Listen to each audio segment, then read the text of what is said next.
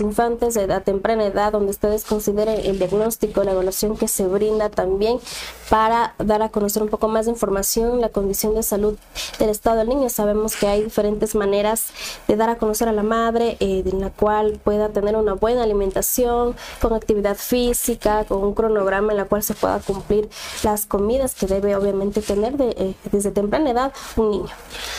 Sí, eh, nosotros como centro de salud, eso le, comentaba al principio, o sea, estamos todos los barrios, eh, barrio La Providencia, pues, eh, Macají, eh, eh, Ciudadela Municipal, Barrio La Delicia, Barrio Rosa María, Barrio Bonilla Barca. Bueno, es, es, es, es un, como le decía, es la división territorial, la misma que nos ha permitido nosotros estar en territorio y hemos detectado muchos casos. Y esos, cada presidente de barrio o cada dirigente gente está en la obligación de, acudir al centro de salud y, manifestar, decir, miren señores, hay este problema, hay una mujer embarazada, hay niños, y, ese, ese, ese debe ser el trabajo. No dejemos a las autoridades todo el trabajo. Nosotros también hemos tomado una, una actitud de confort y pensamos que todo nos tiene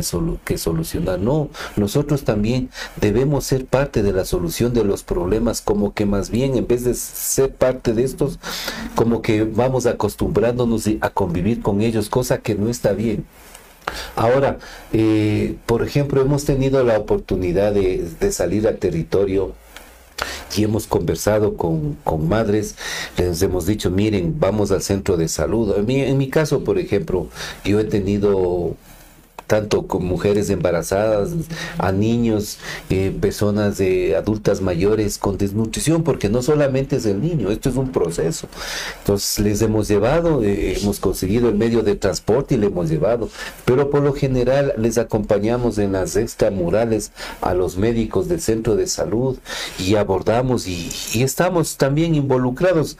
Por eso no me, no me, no me llama la atención que me diga doctor, porque todo el mundo me dice doctor y justamente porque estamos, conocemos la problemática a través de charlas socializamos y, eso difundimos en nuestros barrios. Entonces miren que, que, la solución está en todos y cada uno de nosotros. Como bien decía, les damos unas charlas a las madres, muy pequeña obviamente, inclusive constantemente en los centros de salud y específicamente en el Santa Rosa se hace una sola socialización de diferentes charlas y se invita a la comunidad. Muchos lo, lo, toman en serio, otros quizás no, pero sin embargo, a pesar de eso salimos a territorio y tal vez con algún pequeño documento hacerles llegar para que sepan exactamente qué es lo que se tiene que abordar. Tenemos que mirar la educación nutricional, eh, la alimentación, suplementos.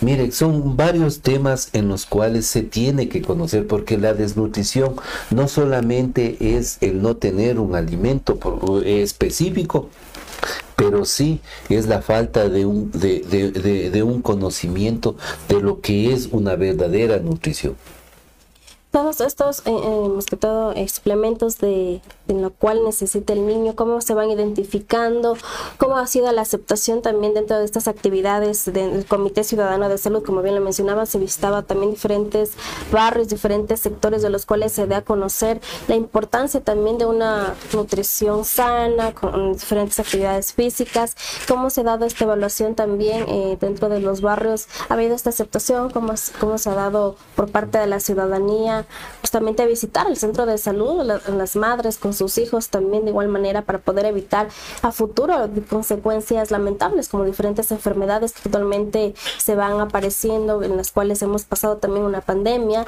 seguimos con diferentes situaciones en las cuales también niños y niñas han tenido justamente este tipo de enfermedades y no han podido sobrellevar. Sí, por supuesto, como centro de salud y como miembros del comité local, eh, estamos conversando con la gente. por eso le decía que es importante que los presidentes, dirigentes o personas que estén empoderadas de su sector, del barrio, o conozcan, o persona que, que, es conocida, que se involucren, o sea, así no sean directivas, porque a veces nosotros igual, como le decía, tomamos una actitud, no sé, el presidente, no sé, el presidente, y eso no es, o sea, tenemos que involucrar. El problema no solamente es de, es, de Estado, es de ciudad, es de, es de barrio, es, es de sectores ciudadanos. Entonces tenemos que abordarlo. Mire, por ejemplo, nosotros eh, conocimos hace tres, cuatro semanas, bueno, no conocimos, sino que ya se lo viene haciendo el seguimiento y justamente estuve yo en ese acompañamiento de ver una madre con siete hijos. Eh, con desnutrición, entonces hay que, hay que ayudar a esas personas, hay que ayudar. Entonces inmediatamente como centro de salud hacemos campañas de recolección de ropa, también de alimentos. Entonces, le hemos, hemos ido llevando ese tipo de ayuda. Sí, usted me dirá, pero bueno, esto es para un día, dos días, sí, pero eso mismo hay que buscar las alternativas. Hemos, eh, eh, yo he acudido al MIES para hablar de este tema. Entonces, mire, eso es, es, esos son los puentes que nosotros generamos justamente para poder, ante esa situación, el, buscar una solución. ¿no? Ahora también hay, es un, problema social. las personas también saben, saben que hay los medios y formas de prevención de embarazos, pero sin embargo a veces la irresponsabilidad, porque tomémoslo de esa manera, pero bueno, las cosas están así y hay que buscar una solución. Pobre gente, no podemos simplemente en, tener esa lástima, decir pobrecitos, no, no, hagamos algo por esa gente. También nosotros a esas personas, unos un par de minutos les, les ayudamos un poco en caminar en, su correcta higiene, en, en, la alimentación y eso justo eh, eh, en una de las actividades yo personalmente lo fui a dejar unas comestibles, frutas, cosas que necesita, pero al mismo tiempo le digo, mira, tienes que darle un platanito a los guaguas, mira, dalo así, debes, debes mantener un, un, hábito de, comidas, el ambiente tuyo tiene que ser salubre, mire, que son muchas cosas en las cuales podemos aportar y esa es justamente nuestra misión como comité local de salud, el ser parte y, ayudar en lo, en, lo, que respecta a, a nosotros, ¿no? Así es, recordarles a nuestros seguidores que nos pueden ver también en directo en el en vivo de, Centro TV Ecuador a través de las diferentes redes, plataformas digitales, en Instagram, Twitter, en TikTok y también en Facebook. No se olviden en YouTube como Centro TV Ecuador. Eh, Tony, también las diferentes actividades de las cuales, como considera usted que ha venido trabajando dentro del comité de ciudadano de salud también de Santa Rosa, cómo ha venido dándose estas actividades, cómo han, cómo han sido las charlas, las capacitaciones, qué, considera usted lo primordial también que la gente debe conocer, más que todas las madres de familia, la responsabilidad que carguen cuando ya están en este justo, en este estado de gestación, al momento que nace el niño, qué suplementos nomás se puede eh, justamente conocer un poco de parte de lo que compete eh, justamente la buena alimentación, una, una buena nutrición, que nomás eh, de, compete dentro de la alimentación, también conocer un poco más sobre aquello. Sí, eh, eso justamente nosotros como comité, como le decía, hacemos el acompañamiento y, un poco con alguna información, pero no un papelito porque qué pena a veces también gente que no sabe leer, pero bueno, en todo caso con una explicación y, inclusive se les ha invitado al centro de salud a, campañas que periódicamente hacemos, actividades igual eh, exposición de alimentos. Tenemos nuestro pequeño huertito donde hay hortalizas se les facilita. O sea, mire, eh, es, es, es, motivar, esto es motivante, esto es, esto es de, de, de, llegar a la gente, hacerle entender que el momento que uno se una a un espacio donde puede tener esa ayuda, indudablemente, medicinas en el centro de salud disponen de las medicinas. Sí, en ciertos momentos por desfases a nivel eh, ministerio, sí, pero nosotros constantemente, porque mire, a pesar de ser del Centro de Salud eh, Santa Rosa, también somos parte del distrital, o sea que nosotros directamente tenemos un contacto con la zonal. Entonces, a través de la zonal hemos gestionado algunas, algunos, algunos procesos para que sean cubiertos en nuestro centro de salud, nuestros médicos también dispongan de las herramientas, nuestros médicos también tengan de los equipos. Entonces, mire, esto es un proceso en el cual nosotros venimos trabajando, pero más que eso, eh, ya en el tema puntual, sí, en realidad eh, estamos pendientes en el tema de vitaminas, que se les provea a, los niños, eh, ya el, el gobierno en su programa de los mil días, una un país sin desnutrición, un país en desarrollo, ¿no? Entonces, mire, eh, todo eso hemos estado pendientes, que algún momento de pronto ha habido un desfase, pero sin embargo, inmediatamente nosotros acudimos a, la zonal y por favor, mire, ahí esta situación, entonces ellos también gestionan, porque son procesos que lastimosamente hay que esperarlos, pero que sin embargo, el hecho mismo de nosotros eh, estar persistentemente ha permitido de que se vaya a satisfaciendo, que sí, algún momento ha faltado, sí, pero eso ya ni inclusive ni de la zona, sino desde el ministerio, desde arriba, pero poco a poco se ha ido solucionando, tampoco es, es, es de ponernos eh, en un mal plan eh, y decir no hay medicinas, no, en, en el centro de salud, por lo menos en Santa Rosa, las personas sí, en algún momento, como le digo, sí ha faltado, pero seguimos, seguimos trabajando. Lo más importante es eh, ir ir eh, solventando toda esta situación.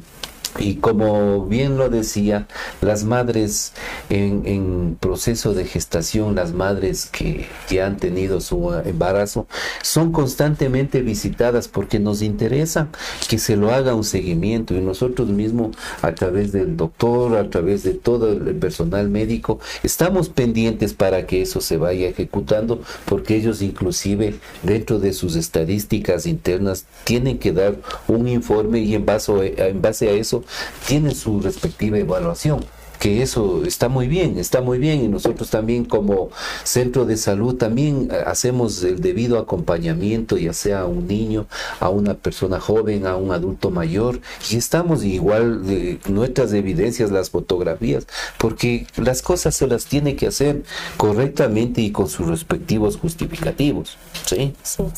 Damos lectura también de Estefanía Guevara que nos hace llegar su inquietud por interno. Guamote es uno de los cantones con mayor desnutrición infantil en el país. ¿Usted a qué cree que se debe eso y qué es lo, es lo que falta para mejorar esta problemática? Bueno, como bien lo decía, nuestra provincia está entre las primeras en desnutrición conjuntamente con Tungurahua, Cotopaxi y obviamente nuestros hermanos de Guamote que también hemos visitado esos espacios por diferentes ámbitos. Eh, sí, es alta la desnutrición. ¿A qué se debe? Justamente a la, eh, a la falta de compromiso de parte de las autoridades, ¿no? Pero también no veamos, como le decía en un principio, no solo es problema de autoridades, también es ciudadano. También tenemos, eh, esto va acompañado, no eh, la desnutrición no solamente es la alimentación, es la falta de salubridad, es la falta de, de agua de calidad, es los factores, el entorno en el cual se vive, ¿no? Mire, eh, por lo menos aquí en nuestra área urbana, en nuestro centro de salud, nosotros estamos trabajando también algo que les parecería absurdo. Estamos, hemos pedido al municipio, y eso va el mensaje también para nuestros hermanos de, los cantones de, en este caso de Guamote, es al municipio ha dicho, mire, aquí hay una ordenanza, que dice que es obligación de todos y cada uno de nosotros mantener limpias las aceras hasta el 50% de la calzada. Eso hemos pedido al municipio y han ido socializando, porque la desnutrición, la salta, eh, no solamente es, como le decía, la alimentación, es el entorno en que vivimos. Nos contaminamos nosotros acabamos de pasar una pandemia, mire usted, estamos aquí, usted mira terrenos baldíos sin cerramientos, son focos de infección, son los basureros, eso hemos pedido, que exijan que se cierren esos terrenos, que se limpien esos terrenos. Entonces, mire, nosotros estamos trabajando integralmente, porque así debe ser, porque no solo es la salud está en el centro de salud y se sale del centro de salud y es otro mundo. No, tiene que ser eso congruente a las, al, al diario vivir de cada uno de los habitantes. Damos lectura también en los comentarios en Facebook. Mauricio Ruiz, buen trabajo Comité Ciudadano de Salud, Centro de Salud Santa Rosa en Riobamba. Mari Benalcázar, saludos de nuestro presidente del Comité Ciudadano Local de Salud, gracias a tanta gente que nos dé el apoyo para seguir ayudando o sigan involucrándose para buscar las formas de llegar a los más necesitados. Marianela Chapalbay, felicitaciones del comité por el trabajo emprendido, es importante la coordinación con el equipo de salud y la comunidad focalizando y priorizando los casos vulnerables y atendiendo de forma personalizada. Solo así se obtendrán resultados positivos, puesto que la desnutrición crónica es un problema multicausal, por lo tanto la intervención es multisectorial. ¿Cuáles son las sugerencias y recomendaciones que dará la ciudadanía también como medidas generales de prevención, de conocer un poco más sobre este tema en la cual es una problemática social bastante complicada y compleja para poder ir solucionando en los diferentes sectores? Sabemos que esta problemática viene desde hace años, depende mucho de la voluntad política también de los de las autoridades, de las personas quienes estén al frente para poder eh, justamente solventar estos problemas y dar soluciones con respectivas situaciones y poder ayudar a la gente que más lo necesita. Sí, eh, importante nosotros como medidas generales, nosotros debemos, como ya lo abordaba, es un consumo de un buen y, consumo y, y buena calidad de nuestra agua. Eh, normas de, de, higiene, tener a los niños, en el caso de los niños o adultos mayores, es el baño diario, eh, lavado frecuente de manos, cepillado de la dentadura, justamente para evitar enfermedades, cuidado de em, evitar a los niños que se enfermen muy seguido en gripes, eh, se vale a tratar en los centros médicos. A veces nosotros somos los propios médicos de, de casa y y automedicamos. Entonces eso no está bien. Seamos responsables. También es importante que en el caso de madres de, niños recién nacidos, llevar a los controles periódicos, a las vacunas, es importante. ¿sí? Y en el mismo centro médico, eh, el momento que van, se les provee de las, de las vitaminas, de las vacunas.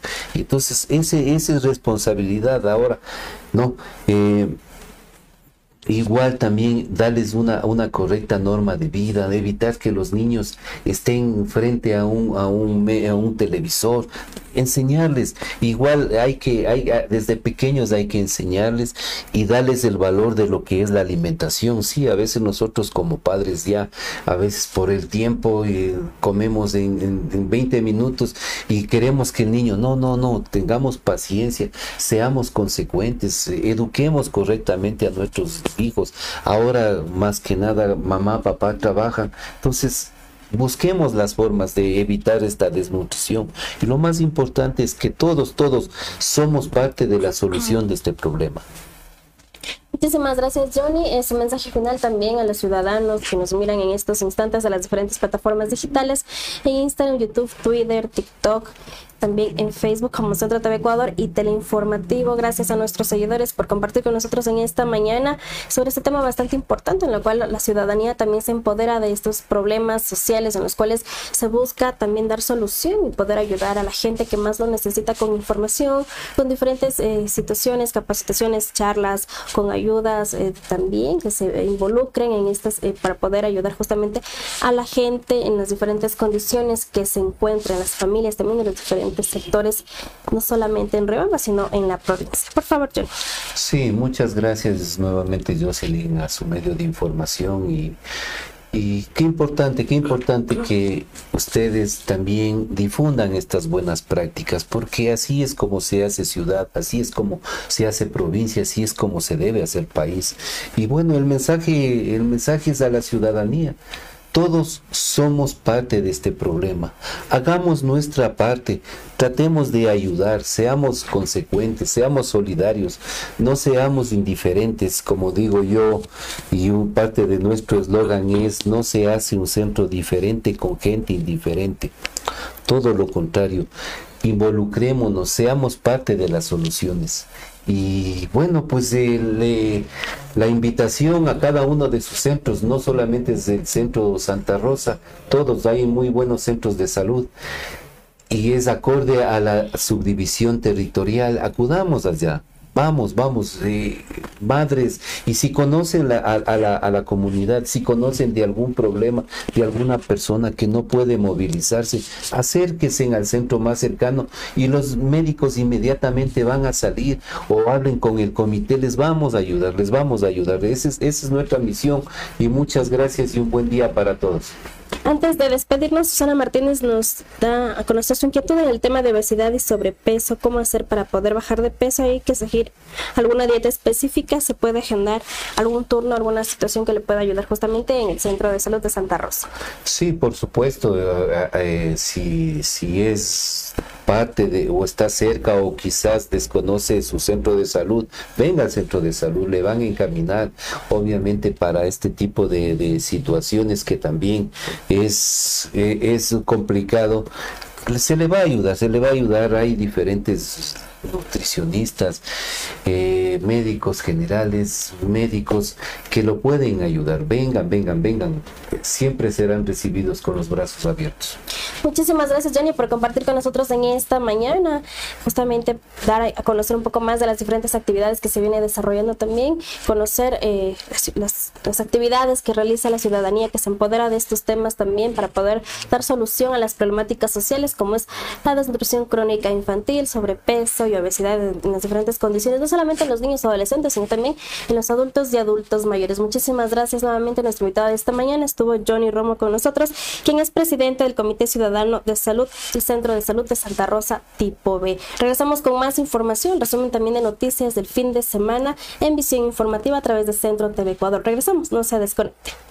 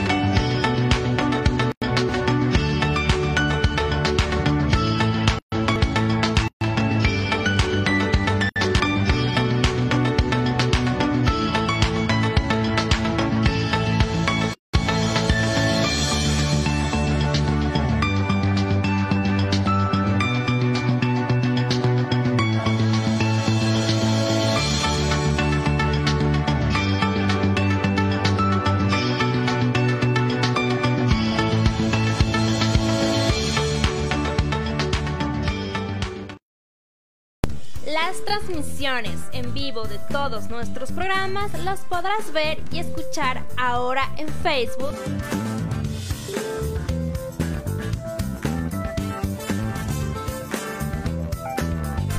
YouTube.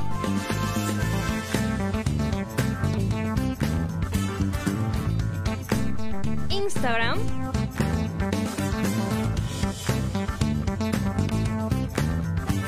Twitter.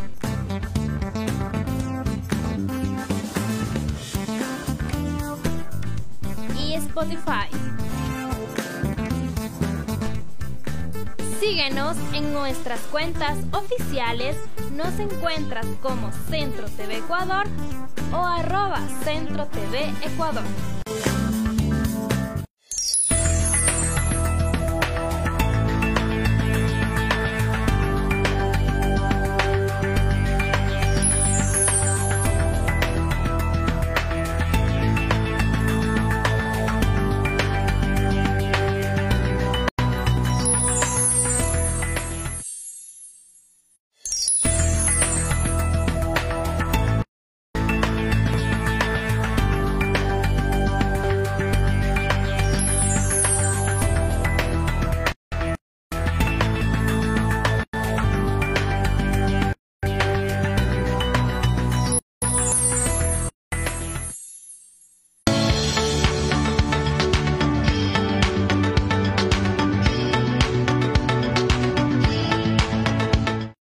8 de la mañana con dos minutos, seguimos con más información este resumen de noticias del fin de semana también dándoles a conocer las situaciones, acontecimientos, novedades que se han suscitado en el país a nivel nacional. Gracias por compartir con nosotros en esta mañana en Visión Informativa a través de Centro TV Ecuador. No se olviden de seguirnos en Instagram, Twitter, Facebook, TikTok, YouTube. Nos encontramos en vivo en todas las plataformas digitales, Spotify también nos encuentran como Centro TV Ecuador para quienes solamente nos quieren escuchar.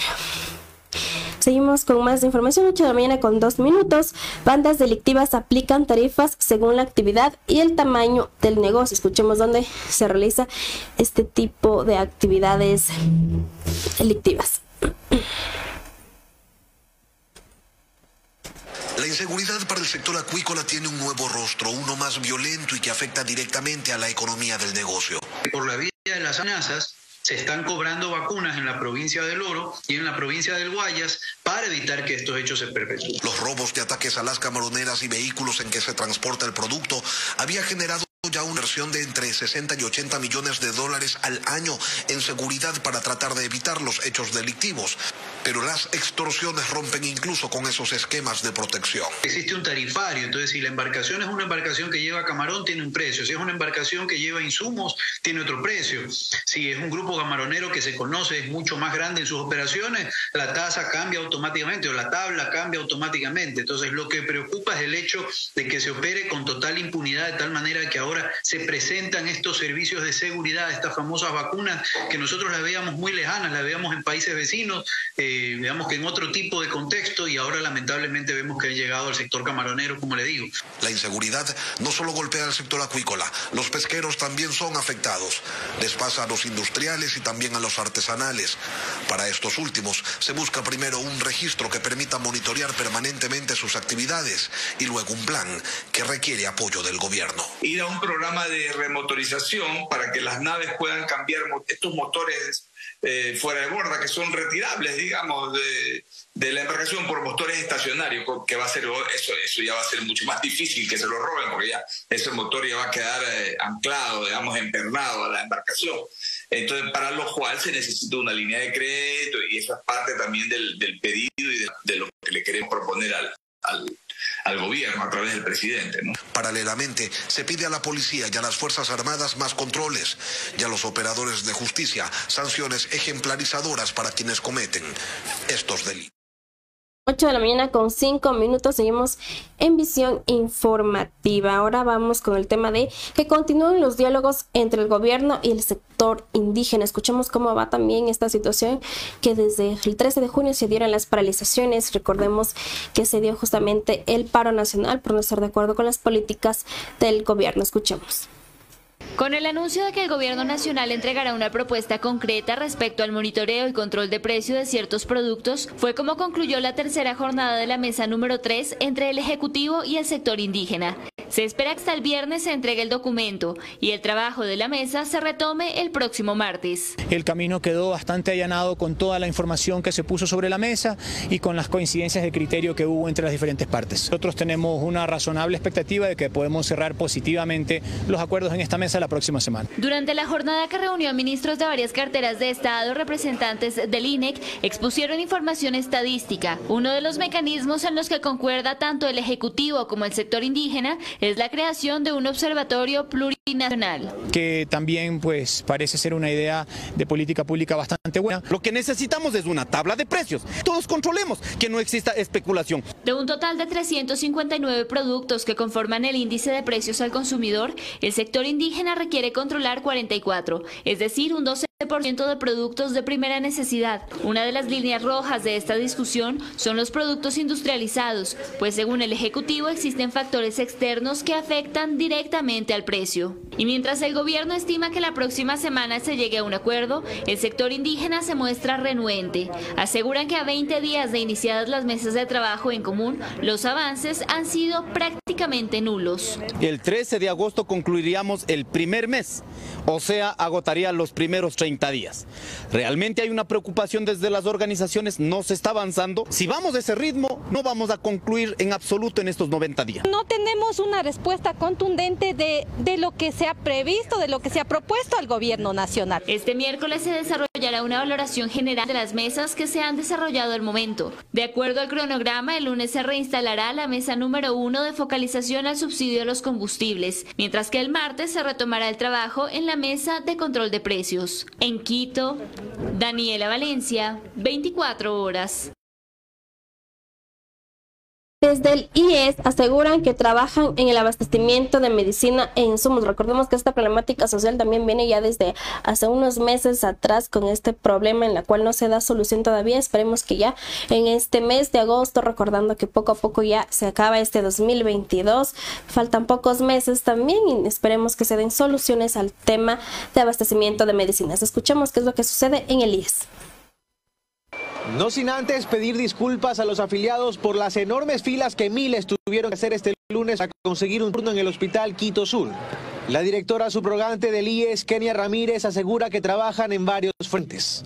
Uno de ellos, el abastecimiento de medicinas e insumos, que incluye a los pacientes con enfermedades catastróficas. Nosotros tenemos actualmente procesos para comprar 55 ítems por enfermedades catastróficas que ascienden a 14.1 millones de dólares. Usted, por ejemplo, tiene en el Teodoro Maldonado 114 procesos de compra por catálogo electrónico por 7 millones de dólares. En las próximas dos semanas el hospital ya se encontrará abastecido. Al mismo tiempo tiene al Carlos Andrade Marín con 25 órdenes de catálogo electrónico. Usted recibirá más de 250 mil unidades de medicamentos para nuestros pacientes. El objetivo, según Rodríguez, es que para octubre todos los hospitales del IES estén abastecidos y que ese abastecimiento se sostenga hasta el próximo año. En el caso de medicamentos estaremos abastecidos hasta el año 2023, abril, y en el caso de dispositivos médicos es una compra plurianual por 15 meses, es decir, que vamos a estar abastecidos hasta octubre del año que viene. Otro pendiente, la infraestructura y el equipamiento de algunas casas de salud, como el Hospital Teodoro Malonado Carbo en Guayaquil, que trabaja sin un ala de 50 camas y con apenas 6 de sus 20 quirófanos.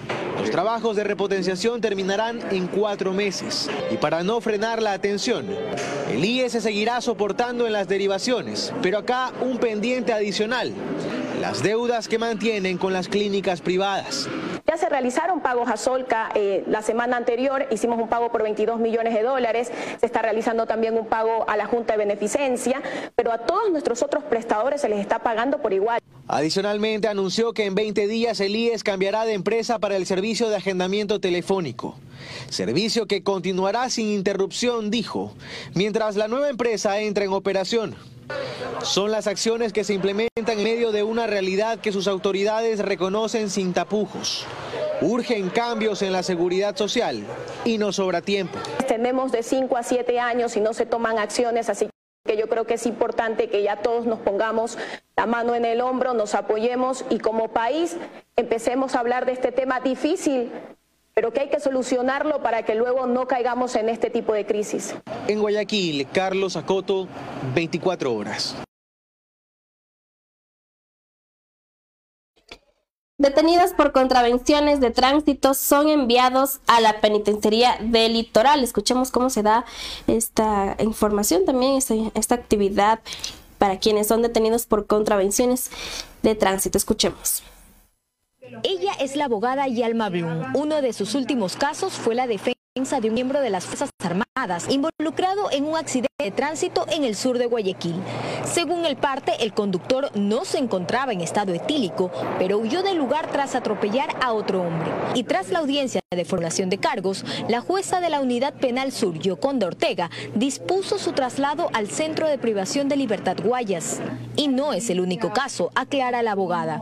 Los envían a cumplir la pena a la cárcel, al Centro de Privación de Libertad de Guayaquil. En Guayaquil, desde mediados de 2015, cuando el Cabildo asumió la competencia de tránsito, desaparecieron los centros de detención de infractores que administraba la Comisión de Tránsito del Ecuador. Desde entonces, los contraventores eran llevados hasta el Centro de Detención Provisional de la CTE en Durán. Pero esto cambió. El Consejo de la Judicatura resolvió a todos los presos por estos casos sean enviados al Centro de Privación de Libertad de Guayaquil. Para Roberto Gómez Mera, que fue presidente de la Corte Suprema de Justicia, la eliminación de estos centros para la detención de infractores de tránsito es una irresponsabilidad y ponen en riesgo a detenidos que no son peligrosos. El municipio y la ATM dice que ellos no tienen competencia.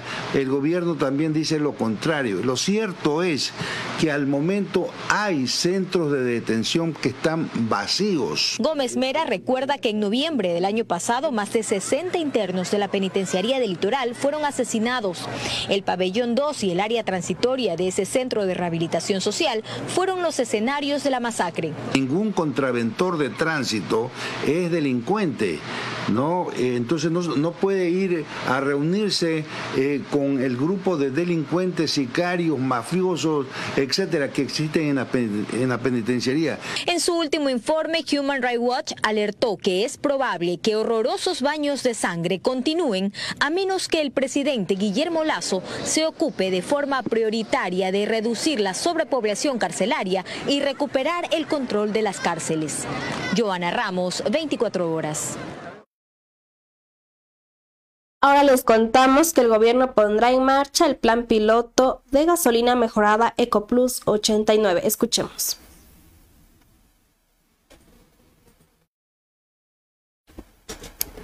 En ocho días, es decir, el próximo 10 de agosto, el gobierno pondrá en marcha el plan piloto de gasolina mejorada de COP 89 en al menos 87 estaciones de servicio ubicadas en seis provincias del país, Guayas, Esmeraldas, Los Ríos, Manabí, Pichinchi y Santo Domingo. Esta nueva gasolina que tiene una mezcla de 8% de etanol de producción local de caña de azúcar no estará subsidiada.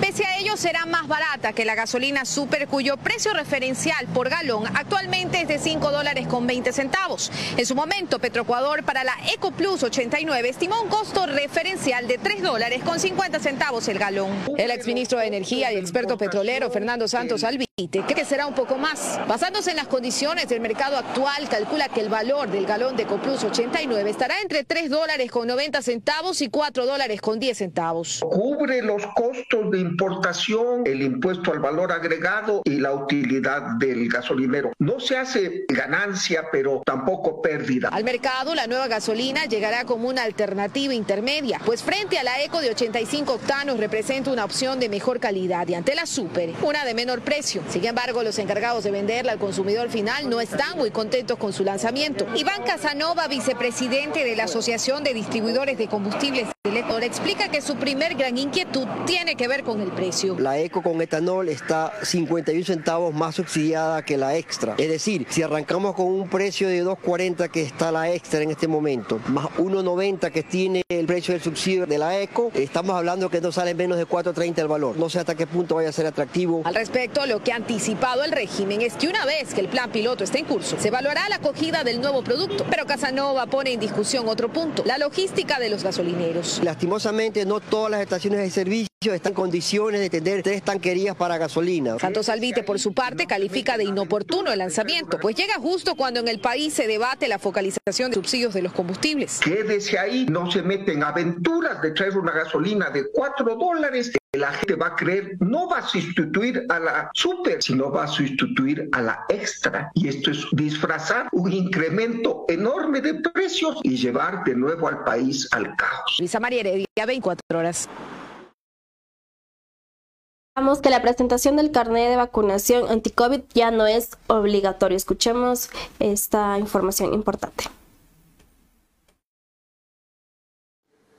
Como la mayoría de ecuatorianos ya está vacunada con dos dosis y la nueva meta del gobierno es inmunizar al mayor porcentaje de ciudadanos con la primera dosis de refuerzo, resulta ineficaz el requerimiento del certificado con dos dosis en los establecimientos no esenciales. Si tenemos que a nivel urbano el 90% de la población tiene las dos dosis, el hecho de, solicitar el carnet en estos establecimientos no va a identificar a las personas eh, porque ya el número es muy bajo. Pero tras el plan de vacunación masiva que emprende el gobierno con el cual pretende inmunizar con la primera dosis de refuerzo a cuatro millones más de ecuatorianos hasta finales de septiembre, no se descarta que en esa misma fecha se vuelva a requerir el certificado de vacunación, pero esta vez ya con la primera dosis de refuerzo. Nuestro plan ahora es vacunar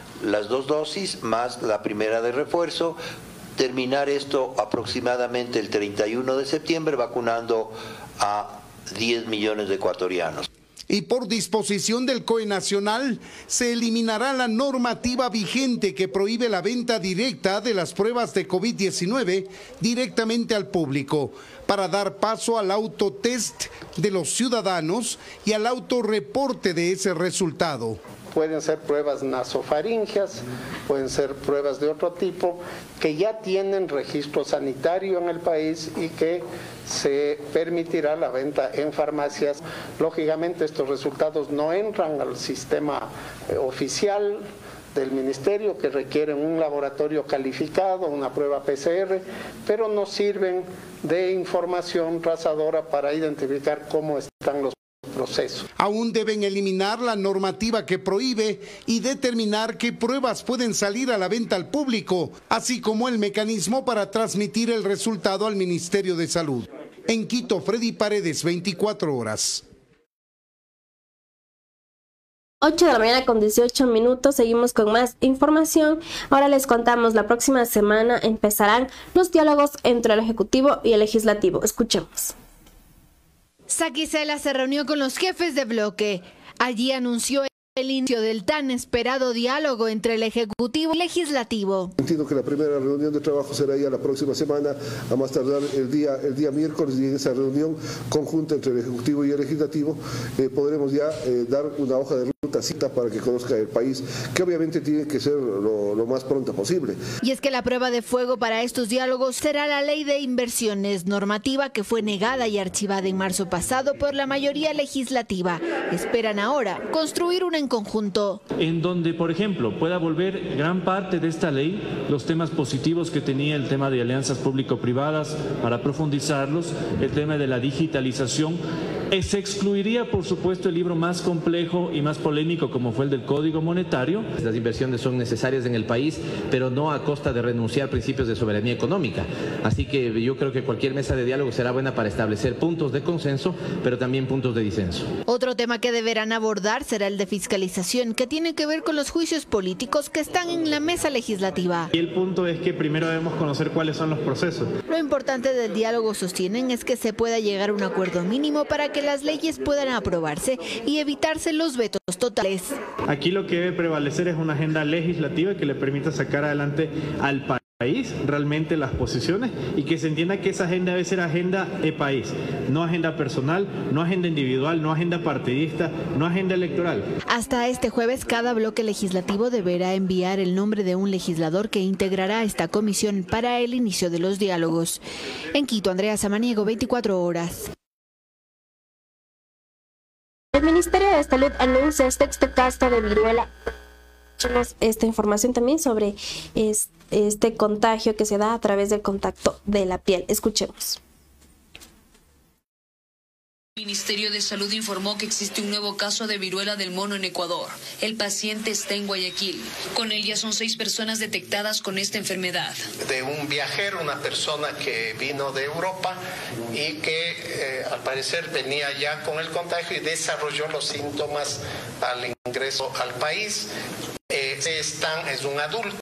Según esta entidad, Ecuador pertenece al grupo 2, que corresponde a países que reportan casos los últimos 21 días. No tenemos todavía transmisión comunitaria, es decir, los casos entre sí que hemos encontrado no tienen relación entre ellos, ocurrieron en diversos lugares. El Instituto Nacional de Investigación en Salud Pública ha realizado las pruebas a quienes presentan síntomas relacionados. Tenemos en la red privada también de laboratorios, tenemos más de 2.000 pruebas disponibles en este momento. La tecnología es muy parecida al, eh, digamos, al PCR que se usa para COVID, ¿no? El ministerio también descartó el fallecimiento de un paciente que padecía la enfermedad. El gobierno, a través de la Organización Mundial de la Salud, está analizando la posibilidad de adquirir vacunas. Estas se recomendan darían para las poblaciones vulnerables y para el personal de salud. Seguimos con más información y ahora también les comentamos que nueva empresa operará el servicio de agendamiento de citas médicas del IES. Escuchemos. Nueva empresa brindará desde el 15 de este mes el servicio de agendamiento telefónico de citas médicas en el IES. Así lo anunció el instituto una vez que Flowgroup, la compañía que brinda el servicio, ratificó que hasta el 14 podrá hacer su trabajo. Sin posibilidad de poder extendernos en la prestación del servicio, ya que los eh, trabajadores con los cuales aún tiene la empresa relación para poder colaborar en la prestación de este servicio terminan su trabajo el día 14 de este mes. Por eso el IES se encuentra en la última etapa de confirmación del nuevo contrato que será transitorio. A la par, se fortalecerá el sistema de agendamientos a través de la página web del IES. Para que no se pare el servicio, para que continúe. Son ocho meses los que estamos esperando para que podamos implementar ya un sistema a la vanguardia del día a día. El IES brinda un promedio de 22 millones de atenciones médicas al año y por el servicio de agenfónico paga alrededor de 330 mil dólares mensuales. Con la finalidad de evitar desfases, Flove Group ofreció su sistema tecnológico y asesoramiento para la transición y que así los afiliados y jubilados no sean perjudicados ante un posible corte del servicio. Es que esto ya sucedió hace dos semanas cuando la empresa paró en vista de que el IES le dejó de pagar por 323 días del servicio. Pero el instituto transfirió 3,8 millones de dólares y con eso lo canceló hasta junio. Si bien se realizó un pago hace pocos días por parte del IES, lo único que estaría pendiente es la prestación del servicio durante el mes de julio del año 2022 y los 14 días del mes de agosto. A la par de la contratación, el IES alista un nuevo sistema tecnológico que suplirá al de agendamiento telefónico. Y, y, este nos ayudará además a hacer el control respectivo en las derivaciones que se realizan a las clínicas privadas, que son nuestros aliados estratégicos, y a nuestros prestadores internos. Con el nuevo sistema, médicos y pacientes tendrían más flexibilidad para administrar sus citas. Pacientes deben esperar hasta 45 días para atención en el IES. Escuchemos cómo va también esa problemática en la cual se necesita esperar mucho más tiempo para un turno. Escuchemos. En el hospital del IES Quito Sur este martes ya no hubo las largas filas que se registraron la víspera cuando miles de personas buscaban agendar una cita médica. Si bien el flujo de pacientes aún es alto, ampliar los puntos de atención terminó con la larga espera. Pero la solución fue solo una parte del problema, porque a muchos se les fijaron citas hasta 45 días. Para septiembre, mediados de septiembre, entonces tengo que esperar y eso no está bien. Gast gastroenterología desde hace dos meses. Nada que ver. Por lo menos me den para este mes, porque si no me dan para este mes, me dan para el otro mes. En otros casos, quienes fueron atendidos regresan a casa más tranquilos por tener agendada su cita y sin que la espera sea tan larga. Ya nos agendaron en 15 días más. ¿Me han dado pronto? Me han dado pronto, sí. No, no es una suerte eso, le digo. Esta es la realidad en ese hospital en donde se intenta atender a todos los pacientes. Ayer el Hospital General Sur de Quito marcó un hito.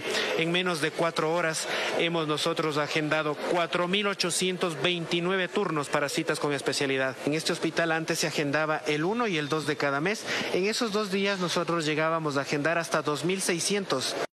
En esta casa de salud con 26 especialidades, el problema ahora se centra en ciertas áreas en las que no hay médicos suficientes para atender la demanda. Neurología, una de ellas, imagenología, también pues estamos obviamente con endocrinología pediátrica y son esas eh, algunas de las especialidades. El problema se repite en muchas de las unidades médicas del IES y por eso los pacientes tienen que buscar el sitio en donde les ofrezcan la más ágil atención, incluso si eso implica que crucen toda la ciudad.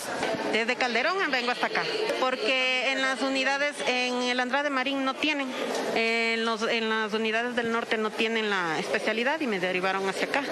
A la gran concurrencia de pacientes para obtener citas se suma que el sistema de call center tampoco funciona adecuadamente y por eso muchos pacientes no han logrado obtener citas por esa vía.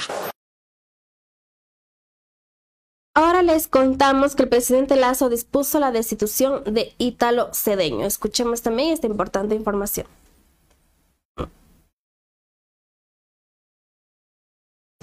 El día de hoy, de que ningún funcionario, menos aún del entorno inmediato del presidente, tiene absolutamente nada que ver con los hechos que se han imputado en estos días. Ninguno.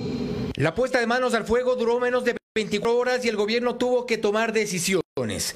Que en Petroecuador mandaba a la esposa del gerente, se decía en las redes. La denuncia ya era un secreto a voces, pero tuvo que ser el propio Ítalo Cedeño quien reconozca en el medio digital Aposta que en su primer mes de gestión había recomendaciones en casa. Ella, obviamente, por ayudarme, hacía cosas que pueden ser malinterpretadas. Primer mes, único mes. Mi esposa tenía influencia, como me imagino tu esposa también tenga influencia sobre ti, aconsejándote. No, un cargo público. No, no, pero aconsejándote en casa, aconsejándote en casa. Mira, este, tales personas son honestas o tales personas son corruptas, eh, investigala. Es el consejo típico de una esposa y no está mal.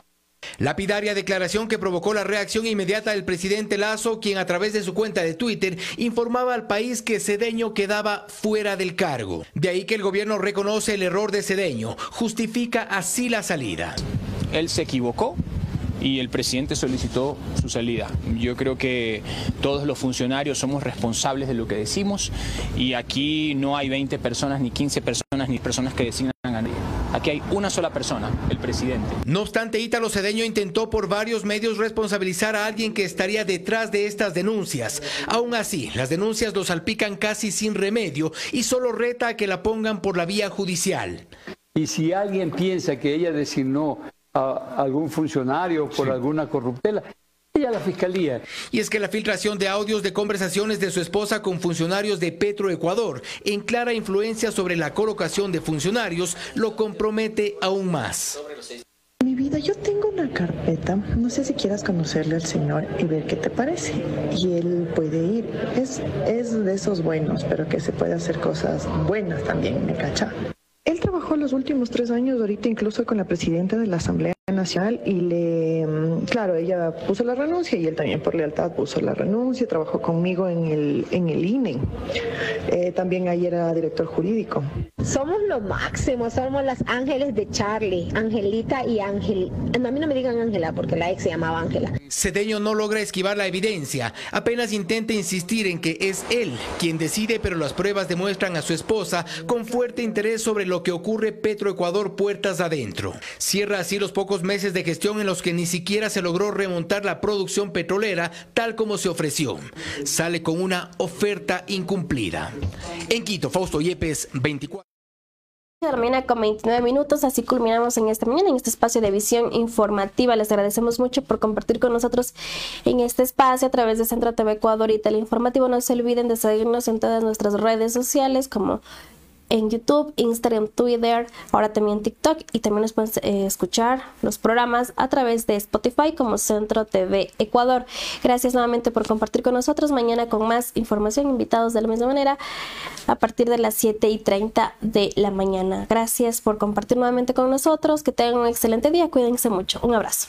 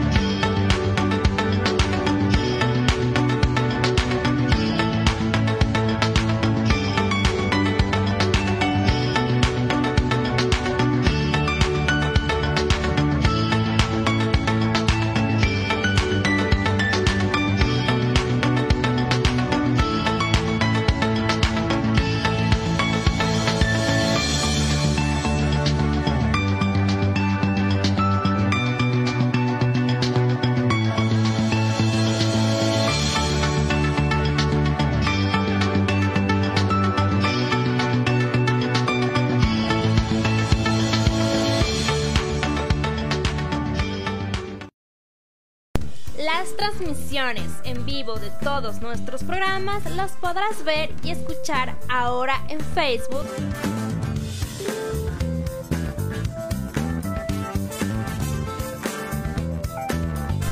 YouTube.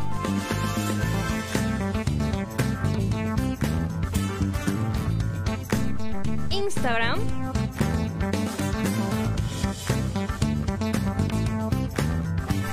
Twitter.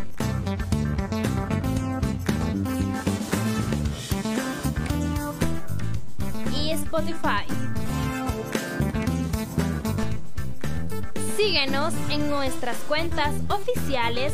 Nos encuentras como Centro TV Ecuador o arroba Centro TV Ecuador.